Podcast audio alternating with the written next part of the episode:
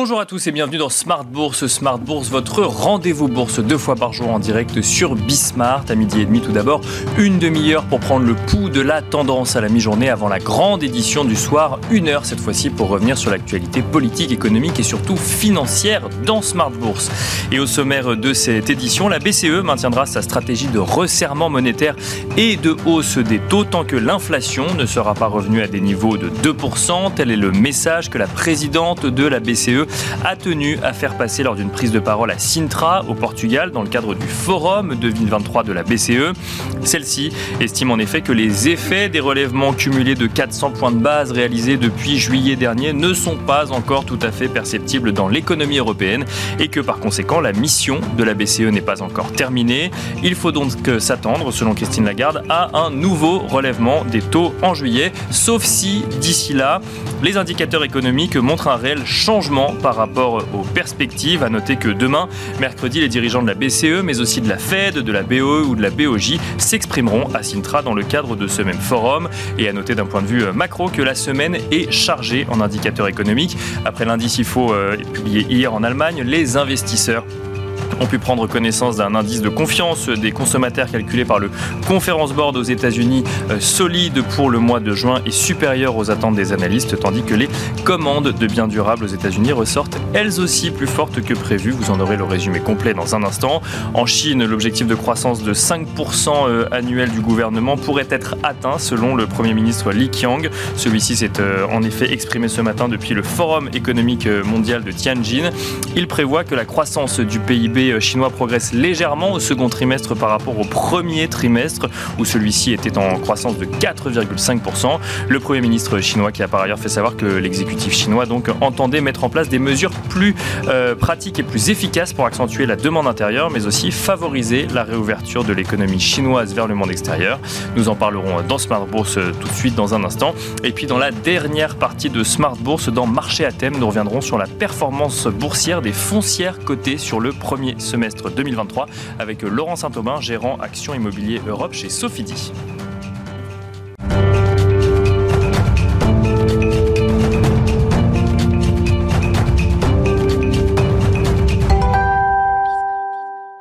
Et nous commençons tout de suite avec Tendance, mon ami, le résumé complet de l'actualité boursière du jour proposé par Alix Nguyen. Alix, les marchés européens qui peinent à trouver une tendance depuis ce matin. Oui, les marchés euh, digèrent entre autres les euh, déclarations de Christine Lagarde. Pour rappel, le forum de la BCE débute ce mardi à Sintra, au Portugal. Dans son discours d'accueil, Christine Lagarde a pointé les pressions inflationnistes persistantes, notamment euh, les augmentations salariales, et d'ajouter que la lutte contre la hausse des prix est loin d'être fini. On remarque que l'euro grimpe. Du côté euh, des indicateurs américains, on retient la hausse surprise des biens d'équipement durable. Les données euh, du mois précédent ont été révisées à la baisse. Euh, les prix de l'immobilier aux États-Unis ont augmenté pour le troisième mois consécutif, ou le fruit d'une demande croissante des acheteurs face à une offre restreinte. En Chine, on retient l'annonce du Premier ministre Li Qiang selon laquelle la croissance sera plus élevée au second trimestre il a aussi évoqué euh, des politiques à venir plus efficaces de la part de Pékin pour dynamiser la demande intérieure notamment. Euh, cette perspective soutient les valeurs du secteur financier et plus particulièrement les entreprises exposées à la Chine. Euh, c'est le cas de l'assureur britannique Prudential. Les entreprises chinoises cotées aux États-Unis progressent également. C'est le cas d'Alibaba Group, JD.com et Pinduoduo. On continue avec des actualités valeurs. À présent, Alix, Wise s'envole après un bénéfice multiplié par 6. Et oui, un bénéfice net à 130 millions d'euros, euh, tiré notamment euh, par la hausse des taux d'intérêt. Le volume d'argent transféré a augmenté de 37% sur un an. Euh, le chiffre d'affaires de la fintech britannique a grimpé de 51%. Kering est en hausse. L'entreprise a signé un accord pour acheter la marque française de parfum haut de gamme Creed à des fonds contrôlés par BlackRock. À Wall Street, l'action Walgreens Boots Alliance chute, ce qui n'arrange pas son cas euh, puisque son titre a dégringolé de plus de 23% en 2023. La chaîne de pharmacie américaine abaisse son objectif annuel de bénéfices euh, en raison notamment euh, d'une baisse de la demande de tests et de vaccins contre le Covid-19. Et puis Nvidia progresse légèrement. Le groupe a annoncé avoir conclu un partenariat destiné au développement de modèles d'IA avec Snowflake. Snowflake dont le titre est en nette hausse. Voilà, donc tendance, mon ami, le résumé complet de l'actualité boursière du jour proposé par Alex Nguyen.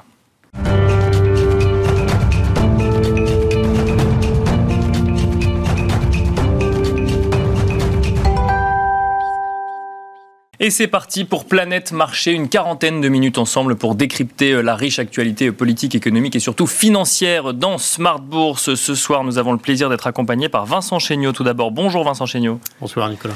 Vous êtes directeur de la recherche chez General Investment. Nous avons le plaisir d'accueillir également David Calfon. Bonsoir David Calfon. Bonsoir. Vous êtes président de Senso Investment Solutions et nous avons le plaisir d'accueillir également Eric Venet. Bonjour Eric Venet. Euh, bonsoir, bonjour. Vous êtes directeur de la gestion de Montbleu Finance. On va commencer avec vous, Vincent Chéniaud.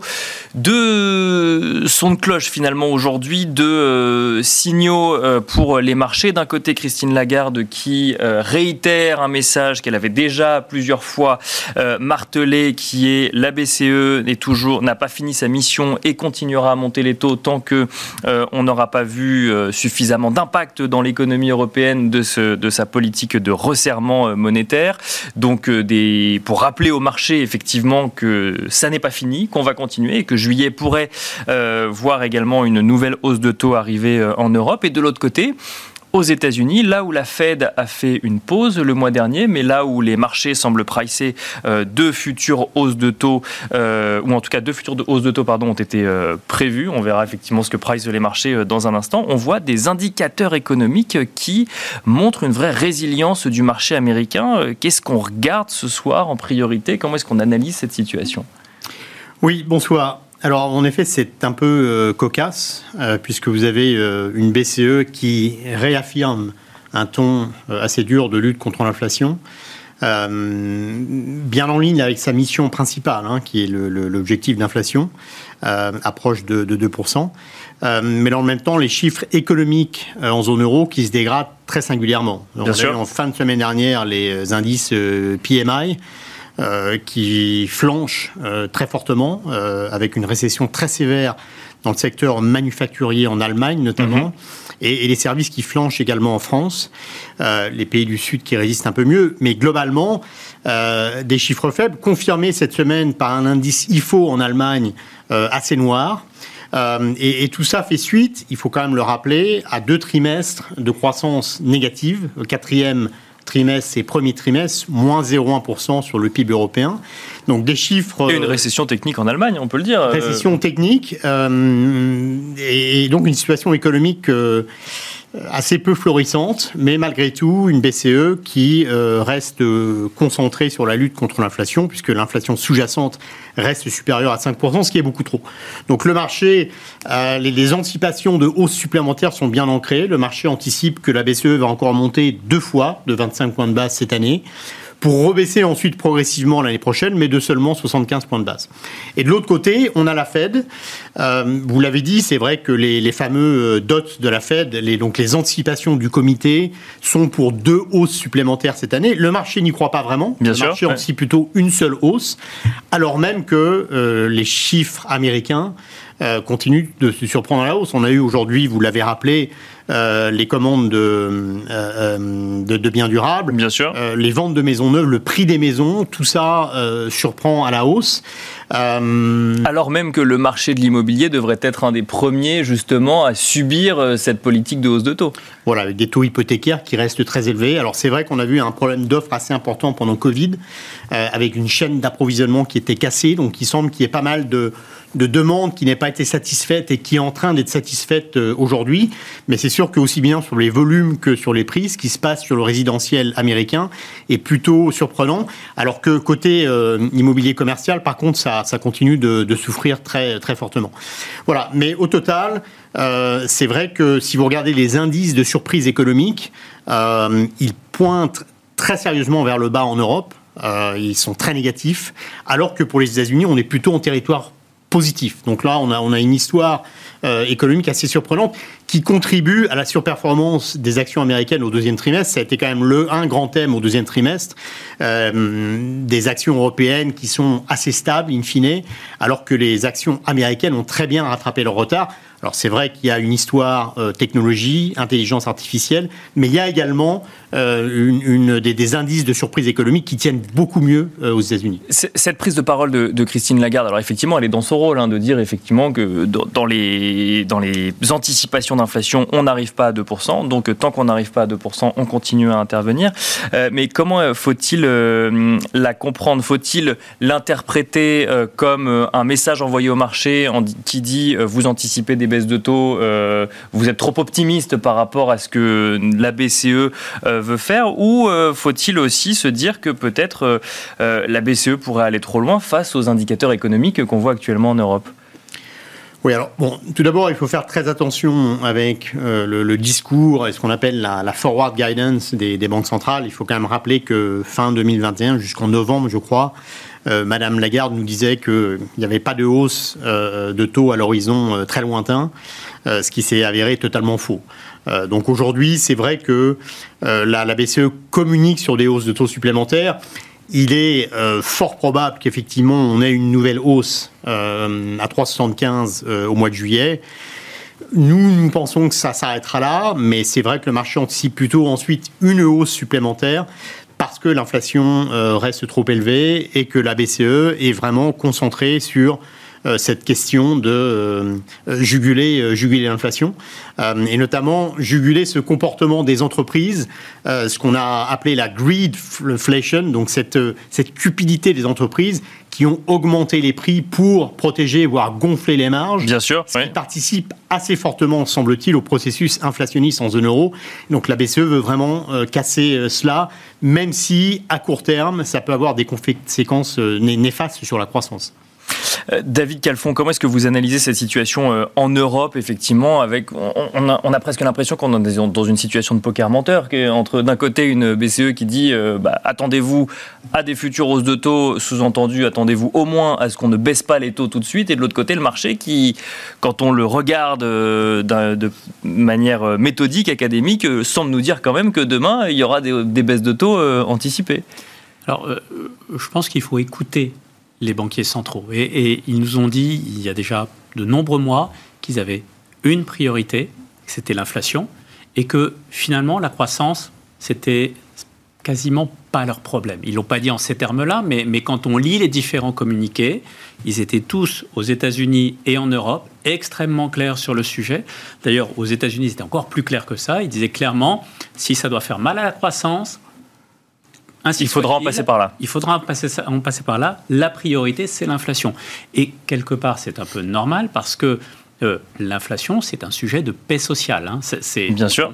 On, touche au, limite au fondement de la démocratie. C'est, pas le sujet ici, mais, mais globalement. Ce qui n'est pas un mandat de la BCE, mais, mais l'inflation l'est, effectivement. Mais il y a une pression politique extrêmement forte, puisque aux États-Unis, euh, le président Biden ne veut pas être perçu comme euh, le président sous lequel euh, les citoyens américains ont mal vécu parce qu'ils euh, n'avaient plus de pouvoir d'achat ou quoi que ce soit. Donc, donc c'est un sujet, c'est une vraie préoccupation. Donc, premièrement, la priorité, c'est l'inflation. Et tant que cette inflation ne baisse pas ou ne baisse pas suffisamment, ils vont rester extrêmement déterminés. Donc, je pense que euh, pour le moment, tous ceux qui anticipent des baisses de taux, je pense que c'est extrêmement prématuré. D'accord. Il faut laisser du temps au temps. Alors qu'il y ait une pause, qu'il y ait un plateau, certes, mais euh, de là anticiper des baisses de taux, je, crois qu'on en parlera plutôt en, juin 2024. À moins que, à moins que les, chiffres économiques chutent ou ralentissent beaucoup plus fort. Or, ce que l'on voit, en tous les cas, aux États-Unis, c'est que euh, aux États-Unis, vous avez une, force qui est phénoménale. On l'a encore vu avec les chiffres d'aujourd'hui. C'est le consommateur américain. Pourquoi? Parce que le marché de l'emploi, cette boucle prix-salaire qui s'est enclenchée, elle va mettre énormément de temps à se euh, dégonfler. Bien sûr. Et, donc, tant que vous avez ce soutien avec des, des salariés qui vont pouvoir euh, gagner plus ou qui peuvent gagner plus à cause des tensions sur le marché du travail, juste en, changeant de, métier, en démissionnant et en trouvant un autre, un autre métier ailleurs, un autre emploi ailleurs, euh, tant que vous avez ça, c'est une force qui va soutenir et qui va entretenir la croissance économique et donc quelque part l'inflation. Donc je pense qu'il faut s'attendre à, un plateau. Maintenant, la situation en Europe, elle est quand même assez différente de celle qu'on a aux États-Unis. Et je pense que Christine Lagarde... Est-ce qu'elle est, est, qu'elle est différente ou est-ce que les États-Unis sont en avance de phase, qu'on peut entendre régulièrement? Alors, c'est plus complexe. C'est plus complexe que ça, parce que euh, moi je dirais différent, parce qu'effectivement, euh, il n'est pas dit que euh, les États-Unis passent par la case récession. D'accord. Pas, en tous les cas, pas tout de suite. Ça n'est plus le scénario de la Fed et c'est moins le scénario des indicateurs économiques qu'on voit effectivement. Tout à fait. Donc on, peut se dire qu'il y a une ligne de crête qui est très étroite hein, pour éviter la, la récession aux États-Unis, mais pour le moment, c'est pas tranché. En Europe, on a des indicateurs économiques qui plongent quand même de manière assez, assez significative, ça vient d'être euh, relevé. Euh, et, donc ça, c'est un sujet de préoccupation, mais je pense que euh, la Banque Centrale Européenne, donc elle fait son travail en remontant les taux, mais elle aimerait bien que le durcissement des conditions financières, qu'il y ait une partie du travail qui soit faite par les marchés. Donc tout simplement avec des anticipations de hausse des taux, etc.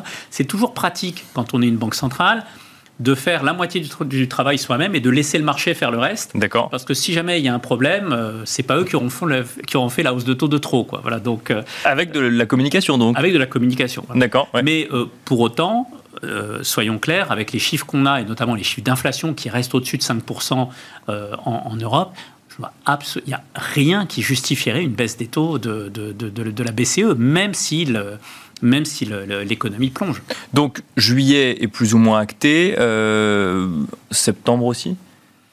Septembre est probable. Euh, alors moi j'aimerais bien euh, me prendre un petit peu le luxe des, que prennent les banquiers centraux et disent on va attendre de voir les chiffres. Mais, mais si on a les mêmes chiffres qu'actuellement, si ça dure pendant, pendant l'été, il n'y a pas de raison d'arrêter de, de, le mouvement de hausse des taux. Éric Venet, Sauf, que si euh, on, voit une deuxième hausse des taux en septembre et qu'on a des chiffres aussi catastrophiques euh, en termes de croissance européenne, on a un vrai souci. Et c'est pas le souci du contrôle de l'inflation, c'est le souci euh, que la, politique monétaire est hors piste. C'est parce que finalement, vous aurez le, le, pire des mondes, c'est-à-dire que vous, allez, vous avez cassé la croissance et vous ne pourrez pas résoudre l'inflation, parce que le sujet de l'inflation, euh, il est simple, il faut qu'il soit l'inflation décélère. C'est ce qui est le cas. Le problème des banquiers centraux aujourd'hui, c'est qu'ils sont accrochés à ces 2%. Et on sait que on sait qu'on n'y arrivera pas à ces 2%. Pourquoi? Parce qu'on est passé d'un monde déflationniste à, de toute façon, un monde où les pressions inflationnistes sont nouvelles et que vous ne pourrez pas jamais redescendre. Donc, le sujet euh, pour les États-Unis, qui a fait le job, et euh, il, y a, trois semaines ici, je, saluais la, Fed parce que avec une rapidité aussi forte, euh, casser l'inflation et réduire l'inflation à 3,5, 4, euh, avec euh, la force de la demande, trouve euh, chapeau le truc. Sauf que... Alors même que Jérôme Powell a été très critiqué sur le fait de, de voir cette inflation plus transitoire que ce qu'elle n'a été réellement. Mais finalement, au final, le. Il y a toujours. Oui, oui, oui, non, mais ce que, je, ce que, je veux dire. C'est exceptionnel que. Je, moi, je suis sidéré par, pour, de voir les chiffres de croissance américains. Euh, se tenir aussi fortement avec 400, euh, plus de 400 points de base, on s'est pris en 18 mois. Donc, euh, c'est quand même. donc, le, boulot est fait. La, problématique pour les États-Unis, c'est de dire, faire dire au marché. deux, c'est peut-être pas pour tout de suite. laissons le temps au temps pour que le, on, s'aperçoive que l'inflation se stabilise. Et après, on verra si il faut vendre euh, une deuxième couche pour faire baisser le taux d'équilibre d'inflation. Mais euh, en Europe, on n'est pas là. On n'en est pas là. On n'en est pas là. Pourquoi? Parce que on a une inflation effectivement qui, on ne sait pas d'abord si on a vraiment le pic d'inflation en Europe. Et euh, se dire aujourd'hui, je vais, comme dit Lagarde, je je vais absolument, quoi, quoi, quoi qu'il en coûte, quoi qu'il en coûte, en fait, revenir à ces 2%. Il y a D'abord, un, il faut, euh, c'est un message au, marché de se dire, bon, euh, je suis toujours dans la lutte euh, contre l'inflation, mais je trouve qu'elle devrait laisser une pause en disant, on, nous aussi, on a, fait, on a bien remonté les taux. on va attendre, c'est pas la même démarche. On va attendre que la politique monétaire agisse pour, pour, pour, voir ce qu'il faut faire et non pas s'accrocher à des hausses des taux parce qu'elles risquent de se retrouver avec un problème plus compliqué encore, ce qui est euh, à gérer une, forte chute, à mon avis. Bah, c'est toute la question, c'est que le mandat de la BCE, c'est l'inflation, mais est-ce qu'il vaut mieux avoir une croissance en berne et s'être trompé sur la hausse de taux de trop, ou à l'inverse, ne pas avoir procédé à cette hausse de taux et revoir l'inflation filer? Bah, le, non, il y, a plus grave. C'est-à-dire que si, euh, si vous rentrez dans un schéma stagflationniste, vous ne euh, vous pouvez plus rien faire avec vos taux parce que euh, l'inflation, elle est, l'inflation, elle est structurelle et comme, comme vous n'avez pas vous les êtes laissés embarquer par le marché, vous n'avez pas forcément un répondant économique avec, avec vos taux d'intérêt. La, la stagflation, c'est un vrai risque en Europe aujourd'hui je ne dis pas aujourd'hui, ça serait le pire risque donc, euh, je, pour, pour la BCE. Donc en fait, il faut dire au marché qu'on est vigilant pour l'inflation, mais je crois qu'il ne faut pas s'accrocher à euh, des hausses de taux répétitives. Il faut laisser le temps, le temps parce que encore l'Europe, c'est pas les États-Unis. Bien sûr. Entre l'Allemagne, l'Espagne et la France, vous avez des, économies complètement différentes. Euh, et aux États-Unis, une économie qui, qui répond beaucoup plus à la variation de taux d'intérêt. En Europe, on n'en est pas encore là. Donc je pense qu'il faut davantage de temps, tout en laissant euh, le marché dire attention, je suis toujours vigilant. Euh, pardon, Vincent Chéniaud, euh, un, mot peut-être à ajouter sur ce qui a été dit avant de passer aux anticipations qu'on peut avoir sur la capacité des entreprises à faire passer de futures hausses de prix?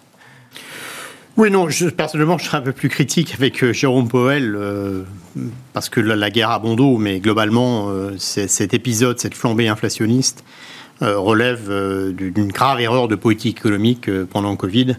des banques centrales qui ont assoupli pendant trop longtemps, notamment au niveau quantitatif, et les gouvernements qui ont dépensé comme, comme jamais. donc une politique extrêmement accommodante qui a conduit à cette, inflation. Donc euh, euh, là, c'est vrai que la, Fed a agi vigoureusement euh, avec 500 points de base de, hausse des taux et que l'économie résiste remarquablement bien aux États-Unis. Je crois que la grande différence entre les États-Unis et l'Europe, c'est que c'est un peu l'histoire, si vous voulez, de, la cigale et de la fourmi. C'est-à-dire que euh, une épargne excédentaire massive a été accumulée pendant Covid avec des gouvernements qui distribuaient effectivement énormément d'argent. Les Américains dépensent cette épargne excédentaire. C'est-à-dire qu'on estime que le coussin de sécurité d'environ 2500 milliards qui a été euh, établi pendant Covid, les Américains en ont dépensé à peu près la moitié. Donc c'est un excès de dépenses qui euh, véritablement soutient l'économie, d'autant que le déficit budgétaire aux États-Unis euh, a, beaucoup euh, cru cette année également, donc ça, ça, ça, aide également.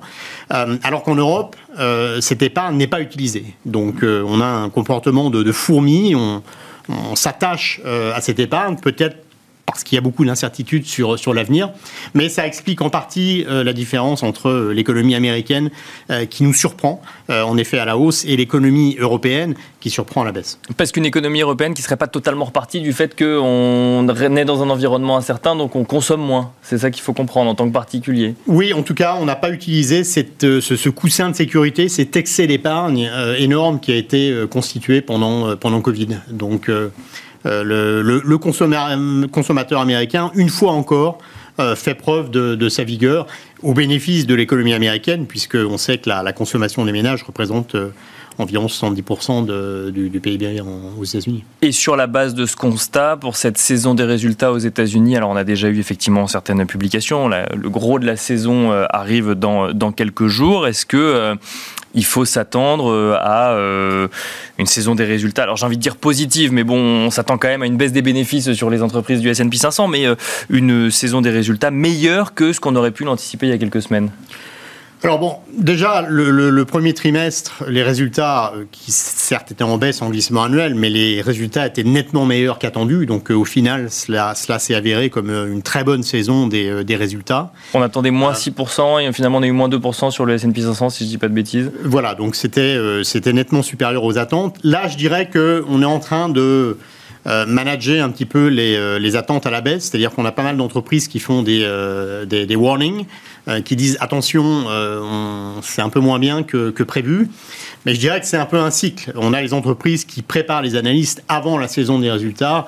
Et ensuite, euh, la, saison des résultats, en général, euh, offre des, des, surprises, euh, des surprises à la hausse. C'est ça, il y a la saison des warnings et après la saison des résultats, voilà, qu'il faut comprendre un, petit peu. Donc là, c'est vrai qu'on a eu des alertes quand même qui, qui, ont contribué également au tassement récent des, des marchés d'actions. Mais on peut s'attendre à ce que la saison des résultats aux États-Unis soit plutôt correcte, en effet. Euh, vu que l'économie résiste très bien. Euh, la saison européenne pourrait être un petit peu plus difficile. David Calfon, même question sur cette saison des résultats. Qu'est-ce que vous en attendez euh, Effectivement, alors euh, il y, a quelques semaines, euh, il y avait des attentes de bénéfices sur les entreprises du S&P 500 qui étaient en recul de 6%, si je dis pas de bêtises.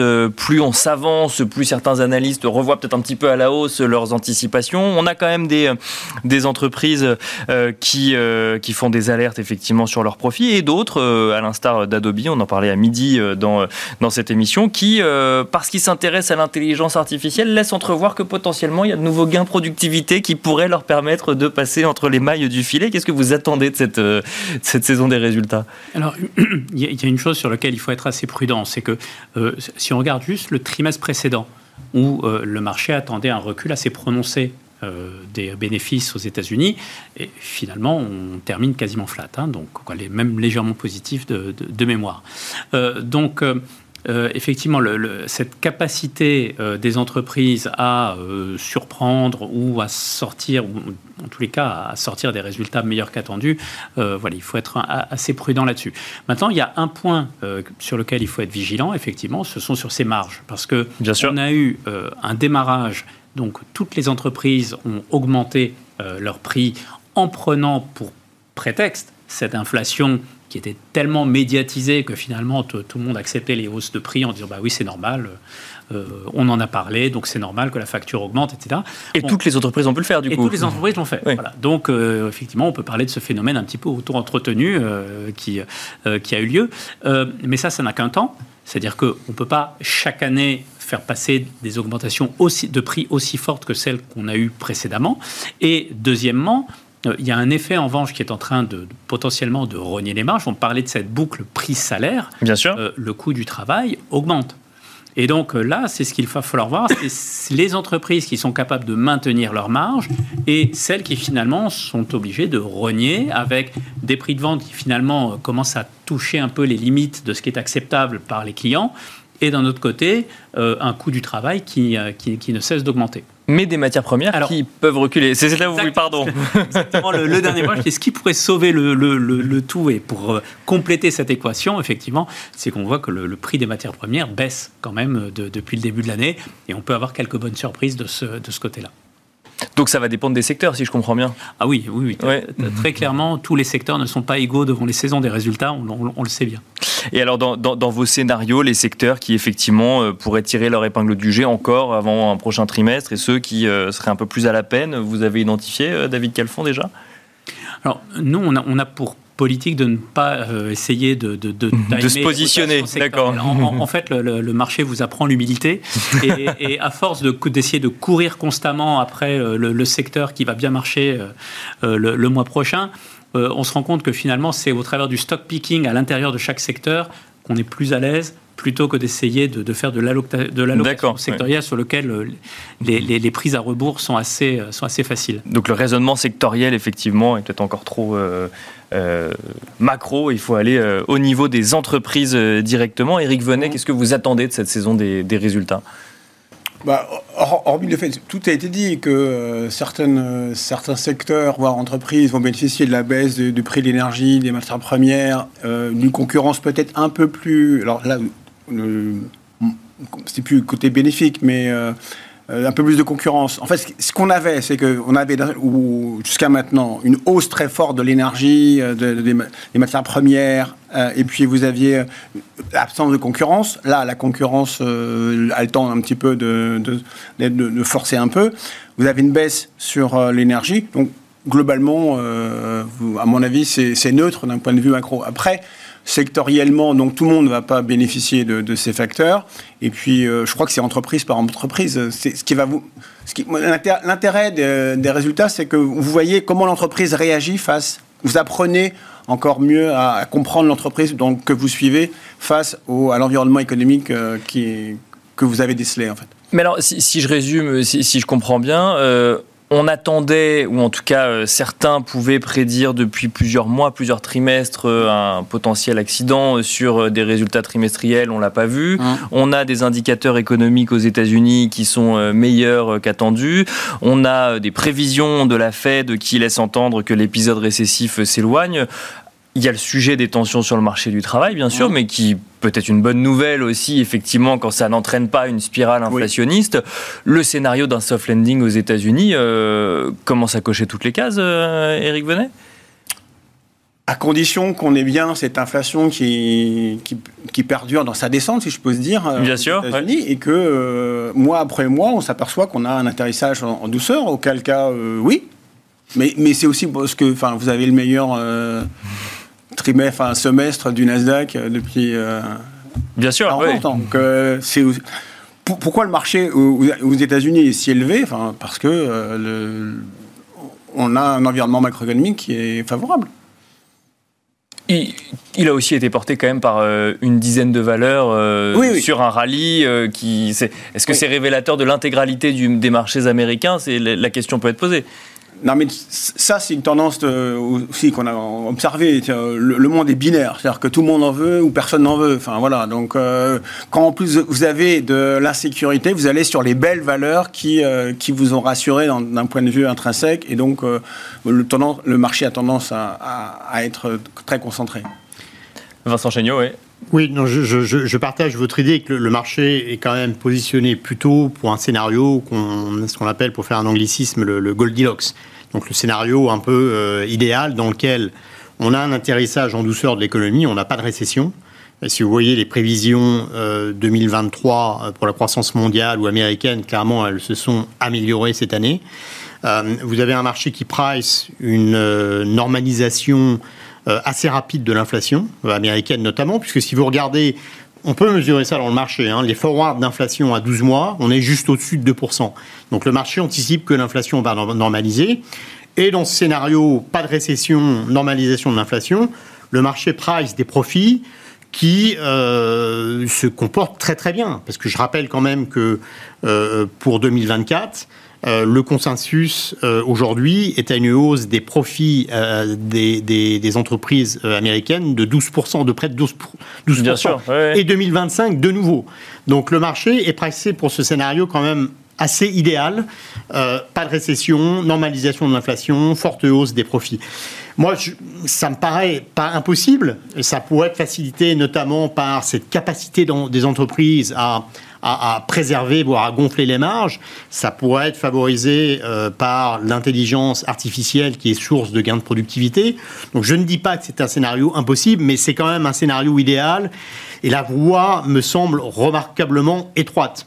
je dirais que ce scénario idéal, il est, euh, on, peut le, le, schématiser, le résumer par ce qui s'est passé cette année, à savoir des taux longs réels qui restent très élevés, alors que les multiples inflations ont fortement monté. Cette déconnexion est assez inhabituel. Si les taux longs réels avaient beaucoup baissé, je comprendrais que les multiples aient, beaucoup monté. Mais pour que, pour que ce découplage se produise, il faut que le marché anticipe effectivement soit un choc de productivité, donc l'intelligence artificielle qui ferait une, différence, soit des entreprises qui ont cette capacité à gonfler encore leur marge. Mais dans ce cas-là, je ne pense pas que l'inflation va revenir rapidement à 2%. Donc il y a une sorte d'équilibre quand même qui me semble assez euh, instable, de, dissonance entre les marchés obligataires d'un côté et les marchés actions de l'autre. Peut-on imaginer une, inflation qui continue à décroître avec un marché, du travail aussi tendu euh, si on prend en compte un aspect démographie également, alors qui est peut-être plus présent en Europe qu'aux États-Unis, mais euh, qui ferait en sorte que de toute façon le marché du travail restera tendu et que c'est la nouvelle norme aujourd'hui? Oui, il semble difficile de penser que dans 12 mois, euh, l'inflation sera à 2%, dans un contexte où les salaires restent très vigoureux, ce qui va plutôt maintenir l'inflation sous-jacente sur des niveaux assez élevés. Donc, euh, je, pense personnellement qu'à la fois les anticipations de profit mais sont, sont, trop hautes, mais que les anticipations d'inflation, elles, sont, euh, sont, sont, trop basses. voilà, mais bon, c'est pas, encore une fois, c'est pas impossible, mais le, chemin est très étroit.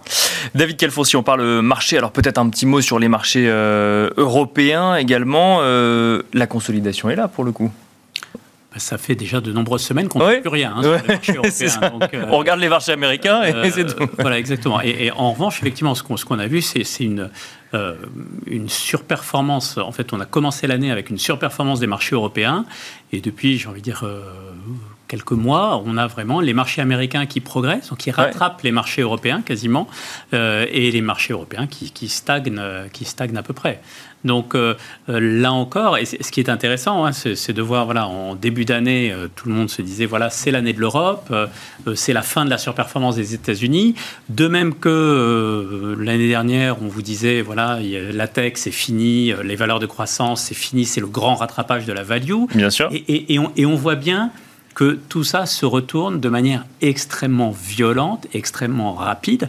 Donc je pense que s'il y a bien une clé à retenir pour le moment dans, les constructions de portefeuille, c'est justement essayer de rester relativement diversifié, relativement équilibré, parce que euh, ces, ces, ces, virages assez excessifs euh, qui, sont tentants hein, euh, quand, on, quand, on, regarde les courbes, la surperformance des valeurs de croissance par rapport au style value et le, démarrage du rattrapage qu'on a eu de la value par rapport à la croissance l'année dernière, c'était effectivement très très tentant de, de, se dire ah ben ça y est, là on a eu un cycle, la surperformance des valeurs de croissance a duré 10 ans. Et on rentre dans un nouveau cycle. Le cycle value, ça va pas durer juste 6 mois. Bon, ben en fait, Peut-être que si. Donc, vous voyez, Et encore, ça fait pas tout à fait six mois. mais, mais, donc, ça, milite effectivement pour euh, des, une bonne diversification des portefeuilles. Quand je vous disais que on a pris le choix de ne pas prendre de paris sectoriels marqués euh, en ce moment, c'est justement pour essayer euh, de, de, nous concentrer sur le choix des sociétés, plutôt que de prendre des paris d'allocation d'actifs excessifs qui peuvent se retourner et qui peuvent faire très mal. Mais alors, pour bien comprendre, euh, si, sur les marchés américains, si on enlève les 15 valeurs qui ont fait euh, la performance du Nasdaq, les 7, j'allais jusqu'à 15, mais mettons 7 qui, ont fait les performances euh, du Nasdaq récemment, les marchés, les marchés américains sont-ils si bien orientés que ça? Ils sont quasiment flats. Euh, quoi, ils, sont, vraiment à plat. Hein. Euh, je, regardais les graphes préparés par un stratégiste euh, pas plus tard que cet après-midi. il faisait le parallèle, il nous montrait les graphes, l'évolution du S&P 500 moins les sept valeurs technologiques, et faisait le même exercice en Europe en éliminant les sept valeurs du luxe. Et on, se rend bien compte qu'effectivement, euh, le marché a été extrêmement concentré, ce qui n'est pas forcément un très très bon signe. Hein. Quand vous avez une hausse de marché ou un rallye de marché qui est porté par un tout petit groupe de, de valeurs, c'est pas pas très rassurant, c'est pas très sain comme situation. Ça veut dire quoi? Ça veut dire que je caricature, hein, euh, mais sans intelligence artificielle et sans luxe, il se passe plus rien sur les marchés actions euh, depuis le début de l'année. C'est ce qu'il faut comprendre? Grand chose. Bah donc la caricature est, réelle. C'est très réel. Eric Venet, oui, c'est tout à fait ça en fait. Ah, d'où euh, l'importance de la diversification? Vraiment diversification parce que euh, tant que vous avez des scénarios économiques aussi euh, différents tous les 15 jours, vous ne pouvez pas être certain d'avoir un portefeuille adapté à la conjoncture. Donc je pense qu'il faut être un peu partout. Et en plus, le, marché a des excès. Donc en fait, ça, ça, vous permet, de, quand il est excessif dans un scénario, d'être contrariant, le, le, laisser, puis revenir sur euh, le scénario qui est... Parce qu'on n'aura pas de certitude, à mon avis, euh, avant euh, deux trimestres. Quoi. Donc on, va, on va arrêter comme ça pendant encore un petit moment. Et donc là, on, navigue à vue et on regarde l'obligataire qui euh, offre des performances quand même assez intéressantes euh, au regard de, ce qu'offrent les marchés actions bah, Si je suis logique, non. Parce que non, je préfère être en monétaire. Parce que euh, l'obligataire, je ne sais pas non plus. Je vous parlais qu'on pouvait très bien être en stagflation. Que, donc, quand, quand scénario déloque, enfin donc euh, non, je préfère être en, monétaire. Donc il n'y a pas de concurrence finalement entre l'obligataire et, les, marchés actions dans le contexte qu'on décrit. Effectivement, euh, il n'y en a pas un qui se tirerait plus son épingle du jeu que l'autre. Non, non, effectivement, on va sur du monétaire. Ça dépend des impératifs que vous avez euh, dans votre gestion et, vos clients. Mais si vous voulez, vous voulez rester tactique, enfin ce qui est notre cas, on peut mieux rester en monétaire parce que vous êtes beaucoup plus flexible. Si vous voulez optimiser, on peut aller sur l'obligataire d'entreprise court terme, sur le 1-3 ans. Voilà, et, on, peut attraper euh, un petit pourcent de rendement en plus. Voilà. Normalement, également sur l'investment grade, donc le, secteur assez risqué du, marché du crédit. Nous, on est un peu plus favorable sur le marché obligataire dans le sens où on pense que les, risques économiques sont quand même plutôt à la baisse. Et j'ai oublié de, parler de ça tout à l'heure, vous parliez de la vigueur du marché de l'emploi, euh, qui est vrai, une force de soutien, euh, notamment pour la consommation. Un bémol toutefois, c'est que la, durée du temps de travail euh, s'est dégradée, aux États-Unis notamment, mais également en Europe. Si vous regardez l'emploi qui a fortement cru, progressé, euh, et vous regardez la, durée du travail, là, la durée du travail, durée hebdomadaire du travail, c'est beaucoup moins spectaculaire. Euh, et donc les heures travaillées totales, donc nombre de travailleurs fois le nombre d'heures travaillées, c'est quand même moins spectaculaire. Donc il semble que les entreprises se sont fait mal pendant Covid parce qu'elles ont beaucoup licencié, elles ont ensuite eu du mal à, embaucher. Donc elles ont un comportement différent aujourd'hui, moins de licenciements, mais on réduit les heures de travail, notamment aux États-Unis, ce qui est quand même un signal précurseur. Donc il nous semble, nous, quand même, que euh, ce resserrement monétaire, qui n'est pas terminé, euh, parce que pour l'instant, l'inflation reste trop haute et l'économie américaine trop solide, ce resserrement monétaire va finir par euh, peser sur l'économie. Et donc, on a plutôt euh, un biais à la baisse des taux longs, euh, même si l'inflation ne va pas baisser aussi vite que le, le marché le prasse aujourd'hui. On a quand même des taux longs réels, notamment aux États-Unis, qui sont sur des niveaux relativement attractifs. Eric Venet, euh, sur le temps qui nous reste, peut-être un, petit mot sur les émergents. On parle de, effectivement de, du, concurrence ou non entre euh, marché action, marché obligataire. Euh, quid du cas investissement Chine Quid de du, Japon, dont j'entends souvent que finalement on y va parce que ça permet de bénéficier de la réouverture de la Chine dans un contexte beaucoup plus safe, si je puis le dire ainsi. Là, on a eu des nouvelles annonces encore ce matin sur la volonté du gouvernement chinois de soutenir son économie. Comment est-ce qu'on aborde ça est-ce que ça rentre dans des stratégies de gestion, dans des stratégies de diversification? Ouais, alors vous, allez être déçu, mais je euh, je touche pas la Chine. Pour une raison simple, c'est déjà compliqué euh, quand vous avez des mécanismes marchés qui sont libéraux et que le, système économique fonctionne à peu près quand vous, vous, mettez ça dans un système politique fermé euh, où une décision politique peut tout changer, euh, c'est juste ingérable. Donc euh, je pense que la Chine a des gros problèmes macroéconomiques à régler.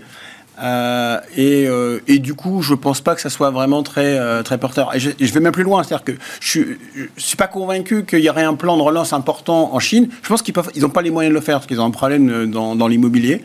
Donc, et, surtout, c'est que le consommateur chinois a un vrai souci. Il s'est fait enfermer des mois avec le Covid. Euh, il doit maintenant apprendre à épargner. Euh, il y a 20% de chômeurs chez les jeunes. Bien sûr. Euh, vous avez un vrai problème en, Chine intrinsèque. Et donc, si vous rajoutez ça pour l'investisseur extérieur, je n'y mets pas les pieds. pour moi, c'est, il se passe en Chine ce qui se passait au Japon il y a 30 ans. Euh, que vous avez eu le crack euh, du Nikkei, vous avez eu euh, pendant deux décennies bah, une souffrance dans l'économie japonaise. Et, et, ce qui va, à mon avis, se passer pour la Chine, parce qu'il va falloir gérer tout ça. Le, Japon, du coup, qui. Bah, le Japon, lui, qui pourrait être une manière est, enfin sorti. Non, mais voilà, le, Japon est enfin sorti. Euh, enfin, ça fait des années et des années qu'on prend l'exemple japonais de la déflation. Euh, S'il bien un pays qui doit se résoudre, enfin, qui se réjouir de, l'inflation structurelle qui revient, c'est bien le Japon. Donc, euh, oui, le Japon. Euh, mais si on voulait une tendance moyen terme, c'est l'Inde qu'il faut. Parce que euh, voilà, les, les, investissements vont maintenant aller en Inde et, euh, et non plus en Chine. David Calfon, même question sur les émergents, la Chine, le Japon, alors l'Inde effectivement peut-être. Comment est-ce que vous regardez ça? Quand on parle de thématique d'investissement en, thématique d'investissement, je pense que le, Japon euh, bénéficie effectivement d'une une fenêtre de tir sur, sur les investissements japonais qui, qui, est assez unique, puisque euh, vous avez des valorisations qui sont raisonnables, vous avez une banque centrale qui est encore ultra accommodante, totalement à contretemps, euh, et c'est d'ailleurs peut-être un risque pour l'année prochaine. Mais, voilà. Mais pour l'heure, ça, ça rassure encore, d'accord ça rassure. Vous avez un environnement géopolitique qui est quand même beaucoup plus sécurisé euh, et avec beaucoup moins de problèmes de gouvernance que vous pouvez en avoir euh, dans des pays comme, comme, euh, comme la Chine. Vous avez d'ailleurs, comme vous le savez, il y a un appareil de production au, Japon qui est, qui est, magnifique, avec des technologies qui sont inégalées. donc effectivement, avant, vous aviez le réflexe, et oui, bien sûr, on va produire en Chine.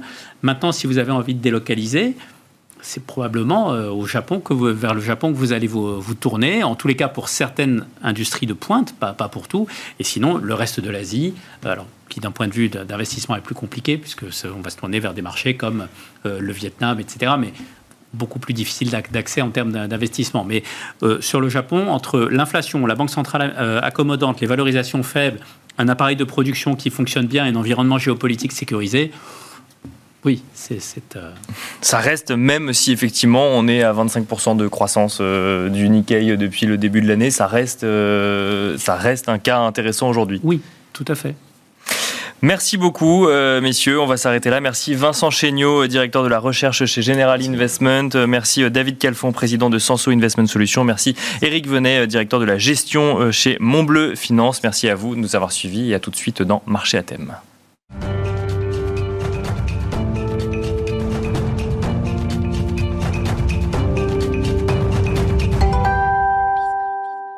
Et nous enchaînons à présent avec Marché à thème, le dernier quart d'heure thématique de Smart Bourse, un quart d'heure euh, thématique consacré aux foncières cotées, une thématique d'investissement qui va être décryptée par Laurent Saint-Aubin. Bonjour Laurent Saint-Aubin. Bonjour Nicolas. Bienvenue sur le plateau de Smart Bourse. Vous êtes gérant action immobilier Europe chez Sofidi. Alors expliquez-nous le premier semestre est presque terminé. Quel bilan peut-on tirer des performances boursières des foncières dans un contexte, rappelons-le, de, hausse des taux qui n'est pas toujours bénéfique au secteur immobilier? Bah, On va déjà rappeler 2022. 2022, un peu plus de 30% de baisse des foncières cotées qui sont effectivement très corrélées aux taux. Et donc dans un climat de changement d'air sur les taux, euh, les foncières ont baissé. 2023, euh, c'est pas vraiment pour l'instant le rebond. Euh, on oscille entre 0 et, moins 10, euh, parce que le marché a été euh, déçu par le report des anticipations de détente des taux par les banques centrales. on n'attend plus de, baisse des taux aux États-Unis avant le mois de septembre ou d'octobre et de baisse des taux en Europe de la part des banquiers centraux avant janvier ou février 2024. Donc il y a un décalage de six mois qui, pèse, qui pèse sur le secteur. Donc, euh, la performance boursière des euh, foncières cotées montre un certain, certain attentisme vis-à-vis d'un environnement de, taux ou d'un environnement macro. Bah, le, le, marché est, partagé. D'un côté, vous avez des valorisations qui sont extrêmement basses. Euh, vous avez 40% de décote sur les actifs nets réévalués. D'accord. Ce qui veut dire à peu près, compte tenu de l'effet de levier, 25% de, perspective de baisse de la valeur des actifs, ce qui est quand même considérable. Euh, donc c'est un niveau qui n'a pas été vu depuis 2008. Euh, c'est un secteur qui est très euh, vendu par les investisseurs, donc le jour où il y aura un rebond, il sera très fort et, et très violent. Donc ça c'est plutôt positif, on est plutôt confortable sur les valorisations. là où on l'est moins, c'est effectivement sur le fait que la croissance ralentit, mais pas autant qu'attendu, et que l'inflation euh, baisse, mais pas aussi vite que prévu. Donc on est dans un environnement où finalement on ne sait pas où les taux vont se stabiliser, Bien sûr. ce qui a un, effet très fort sur le marché de l'investissement. Les transactions sur le marché physique euh, ont reculé de 60% Bien sûr, premier trimestre, et les transactions sur le marché physique, c'est un peu le juge de paix qui permettra de dire si cette décote de 25%, elle est trop forte, ce que je crois, ou euh, finalement conforme à ce qui va arriver. Mais quand on regarde l'activité des grandes foncières cotées, on voit un recul de l'activité sur ces derniers mois, que ce soit sur ce dernier semestre ou même en 2022 Non, pas de recul de l'activité, une activité locative plutôt euh, positive avec l'effet de l'indexation. C'est un, les loyers les foncières, c'est un moyen de se protéger contre l'inflation, puisque les loyers sont, sont indexés. Oui, bien sûr. Un bon rebond des foncières de commerce qui s'est confirmé, qui ont retrouvé leur niveau d'activité euh, pré-Covid. Euh, mais après, les deux autres, les trois autres segments euh, qui sont le logement, euh, le logement souffre de son côté proxy des taux d'intérêt. Bien sûr. Euh, le bureau souffre d'interrogations existentielles. Euh, Sur l'avenir du travail. Qui ne sont pas prêts de, s'arrêter. Et les secteurs de, valeur de croissance, par exemple la logistique, qui étaient déjà valorisés très cher, souffrent logiquement de la, montée des taux, alors que leurs niveaux d'activité sont très bons. On a un phénomène de restockage, par exemple, de la part des industriels européens qui favorisent la logistique. Donc on a une sorte de paradoxe entre la performance boursière de ces actifs et l'activité réelle des entreprises euh, qui constituent ces actifs. Alors paradoxe pour l'activité, euh, moins paradoxal pour euh, la situation bilancielle. Les foncières sont des, des sociétés qui, qui ont l'habitude de s'endetter, elles financent leurs travaux de rénovation, leur politique d'acquisition avec de la dette le, taux d'endettement des fonciers est de l'ordre de 40% aujourd'hui. Et donc là, ça leur coûte beaucoup plus cher ça, Elles ont profité de la période extraordinaire de taux négatifs pour être très actifs sur les marchés financiers, allonger la durée de leur dette et abaisser le coût moyen de leur dette. Mais petit à petit, au fur et à mesure des tombées d'échéance, le coût de la dette va augmenter. Et il y en a un certain nombre, euh, pas la majorité, les, les foncières sont plutôt solides financièrement, mais il y a quelques exceptions en particulier en Scandinavie, où vous avez des, foncières avec des niveaux d'endettement très élevés et qui s'accroissent à mesure que les valeurs d'actifs baissent. Donc ça, c'est un... Les foncières très endettées, il ne faut pas y aller. Ce qui pose la question de l'autre côté de la capacité à faire passer des, hausses de prix, euh, du pricing power finalement de, ces euh, sociétés. Alors avec aussi, effectivement, vous l'avez rappelé, il y a le sujet des valorisations des actifs détenus euh, par, les foncières pour voir effectivement comment sélectionner une foncière qui pourrait un peu mieux tirer son épingle du jeu dans un contexte plus complexe. Bah, la, question du pricing power est assez simple. Quand vous détenez un actif immobilier rare, où la demande est supérieure à l'offre, vous avez cette capacité de passer l'indexation, de la maintenir quand le bail arrive à expiration et même d'aller au-delà. Donc vous avez certains segments où ça fonctionne à plein. Euh, la logistique urbaine, le stockage pour les particuliers où on a des hausses euh, de loyers qui euh, atteignent 10% par an. D'accord. Le stockage pour les particuliers, la, pièce en plus, quoi. Le, Donc ça, c'est un secteur qui n'est pas réglementé, où il y a une demande qui est très supérieure à l'offre. Euh, où il y a un fort retard de l'Europe par rapport aux États-Unis, qui est un secteur très, très intéressant. Vous avez aussi dans les secteurs les plus traditionnels euh, une bonne performance des, des centres commerciaux de destination. D'accord. Et les très grands centres sur lequel on a des millions de visiteurs. Donc ceux où on va passer la demi-journée, voire la journée. C'est ce qu'on appelle un centre commercial de destination. Oui, ou alors les centres de flux, ceux dans lesquels on est forcé de passer. Quand vous prenez l'avion, vous êtes forcé de passer dans un centre commercial. Quand vous allez prendre le RER e au Forum des Halles, euh, vous êtes forcé de passer dans le centre d'Unibail, qui euh, affiche quand même plus de 50 millions de visiteurs par an. Donc ça, c'est des centres qui sont incontournables pour les marques et où les hausses de loyer se font sans problème. Le, bureau de cœur central des affaires résiste bien. Et tout ce qui n'est pas ce que je viens de décrire, par contre, souffre. Oui, parce qu'on disait effectivement que les loyers sont indexés sur l'inflation. Encore faut-il avoir les clients qui euh, acceptent de euh, bah, ces hausses de loyers supplémentaires. Et c'est là où on voit le pricing power, même lorsque le cadre réglementaire euh, permet automatiquement, normalement, une hausse de prix. Alors, à court terme, mécaniquement, les hausses de prix sont passées, il n'y a pas de problème. Euh, par contre, quand le loyer, euh, quand le bail arrive à terminaison, euh, le locataire peut demander un retour en arrière de son niveau de loyer sans de partir. Donc ça, c'est quelque chose qui se pose particulièrement dans le domaine des bureaux, où vous avez des locataires qui veulent moins d'espace et des loyers plus faibles. Donc c'est la, la double peine. Donc l'immobilier de bureau aujourd'hui, c'est quelque chose qu'on regarde avec prudence? Oui, c'est le prudence. C'est le mot. Bon, et alors effectivement, quand on regarde ce, premier semestre de performance, à quoi est-ce qu'on peut s'attendre pour le reste de l'année? Effectivement, quand on voit des, prévisions, euh, que ce soit des prévisions des analystes, des économistes, ou ce que nous disent les banques centrales sur l'environnement de taux élevés dans lequel on, va rester, euh, il faut s'attendre à ce que ce soit une année encore en demi-teinte pour euh, les, les performances des foncières cotées? Alors, j'ai pas de boule de cristal. Bien sûr, oui, oui. Euh, le, secteur fonctionne traditionnellement par explosion de, valorisation. Donc, le, au moment où on aura vraiment l'impression que l'inflation cœur euh, ralentit et va se rapprocher de la limite sainte des 2%, euh, que le discours, que les banques centrales vont arrêter de monter les taux, ça, ça, sera un moment très, très, très important, un pivot. Bien sûr. Encore une fois, ça doit s'accompagner de deux choses. La première, c'est que les, les, on ait une reprise des transactions. Euh, on a un certain nombre d'actifs qui sont en vente là actuellement. Il y a, il y a eu un, un, rebond des mises en vente. Parce que Encore faut-il que les transactions se réalisent. C'est ça, parce que là, on a des, des, enfin, des, euh, des euh, effectivement des actifs mis en vente, mais euh, avec des prix peut-être euh, toujours élevés, bah. et du coup, un marché qui est un peu Il y a figé. Un, un écart entre les attentes des vendeurs et les attentes des acheteurs. Il n'y a pas eu de pas l'un vers l'autre pour le moment. On est toujours dans ce. On a, on a eu quelques transactions, mais qui ne sont, pas, qui sont pas forcément significatives. On a eu quand même des transactions euh, sur le résidentiel en Allemagne.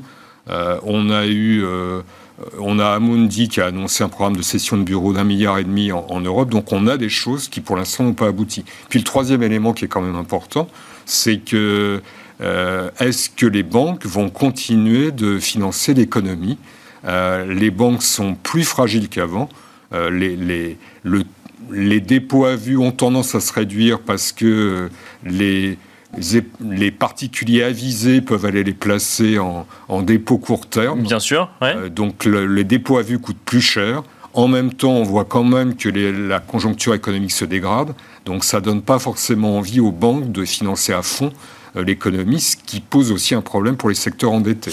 Donc c'est les trois clés euh, qui conditionnons un rebond qui, à mon sens, est inéluctable compte tenu, encore une fois, de la, de la valorisation extrêmement faible d'aujourd'hui. Un, un, mot sur les valorisations. Effectivement, alors on voit que là, on est sur une période un peu figée entre euh, niveau d'attente euh, entre vendeurs et acheteurs. Est-ce qu'une baisse des prix euh, de, des actifs pourrait permettre un redémarrage euh, ou un rebond de, de la performance des, euh, des, des foncières cotées? Bah, Les foncières cotées anticipent 25% de baisse des prix.